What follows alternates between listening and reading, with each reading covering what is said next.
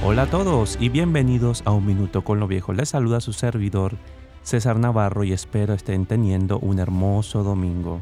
Hoy exploraremos las enseñanzas de San Anselmo, un filósofo y teólogo del siglo XI, conocido principalmente por sus argumentos sobre la existencia de Dios y su definición del Ser Supremo. San Anselmo es notable por su obra Monologion, donde argumenta que existe un Ser Supremo y supremamente bueno por lo cual todas las cosas buenas son buenas. Anselmo dice, entonces es fácil para uno decirse a sí mismo, dado que hay bienes tan innumerables, cuya gran diversidad experimentamos por los sentidos corporales y discernimos por nuestras facultades mentales, ¿no debemos creer que hay algo a través del cual todos los bienes son buenos? Cuando hablamos de cosas que son buenas, ya sea un caballo por su velocidad y fuerza, o una acción por su utilidad o belleza, estamos usando la misma palabra, bueno, para comparar. Entonces, tiene que haber algo en común, un estándar de bueno que estamos utilizando. Tomemos el ejemplo del caballo y el ladrón. Ambos pueden ser fuertes y veloces, pero llamamos bueno al caballo y malo al ladrón. Aquí la bondad parece depender de la utilidad o daño que puedan hacer. Anselmo propone que más allá de estos ejemplos, tiene que haber algo supremamente bueno, algo que es bueno por sí mismo, que sirve como la medida de todo lo que llamamos bueno. Este ser supremamente bueno es el máximo, es lo más grande y supera todas las demás bondades. Entonces, en nuestra vida diaria, cuando consideramos lo que es bueno, estamos de alguna manera refiriéndonos a este ser supremo de bondad, y nuestras acciones y decisiones deben reflejar esto buscando lo que es genuinamente bueno y evitando lo que se aleja de este estándar supremo de bondad. En lo bueno hallamos utilidad a largo plazo, solo lo que sería una utilidad o placer narcisista y egoísta a corto plazo. En lo bueno sabemos que encontramos armonía y verdad, esto sobre aquellos que encuentran placer en el caos y la mentira. No es siempre fácil reconocer qué es lo bueno, ya que muchas veces depende del sistema de valores o conjunto de tradiciones donde nos hallamos inmersos. Por ejemplo, ¿Es bueno corregir a nuestros hijos utilizando el castigo o la corrección física? Algunos dicen que sí, otros que no. ¿Es bueno que hayan leyes políticas de tendencia progresistas o tendencias conservadoras?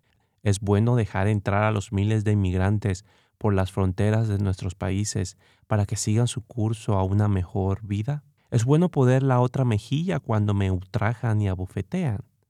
¿Es bueno seguir las voces subjetivas y personales de mi conciencia versus la opinión consensuada pero a veces tirana de la mayoría quienes están dispuestos a cancelarte hoy en las redes sociales por tu opinión diferente? No siempre sabemos si lo bueno que hay que hacer se alinea a lo que dice la Biblia o lo que dice mi conciencia o lo que dice la normativa actual de la sociedad que te rodea. A veces es una combinación de las tres cosas las que se debe seguir. Lo que sí es cierto es que San Anselmo nos recuerda que siempre debemos tomar decisiones teniendo de referencia a Dios al ser máximamente bueno.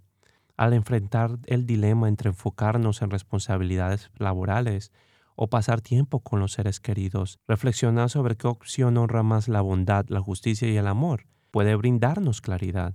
Por ejemplo, decidir pasar un día con la familia podía reflejar más cerca el bien supremo que Anselmo describe. Elegir frutas, verduras de vendedores que tratan éticamente a sus trabajadores y al medio ambiente en vez de simplemente optar por la opción más barata, alinea nuestro consumo con la bondad. Reemplazar entretenimiento pasivo con servicio comunitario activo. Respeta la bondad de cultivar virtud a través del esfuerzo y sacrificio, permitiéndonos crecer y aportar al bienestar de los demás. En donaciones caritativas, cuando nuestra salud y finanzas lo permitan, las donaciones generosas honran la bondad en otros más allá de los beneficios materiales para el donante. Por supuesto, procurando donar a organizaciones que crean bien social, no parasitismo socioeconómico. Al incorporar activamente en nuestras vidas el concepto de un bien supremo y alinear nuestras acciones y decisiones con la bondad, la verdad y la justicia, estamos viviendo de una manera que refleja y honra este estándar universal de bondad que San Anselmo describe. Esta integración de principios nos conduce a un camino más significativo enriqueciendo nuestra experiencia humana y permitiéndonos ser agentes de bondad en el mundo.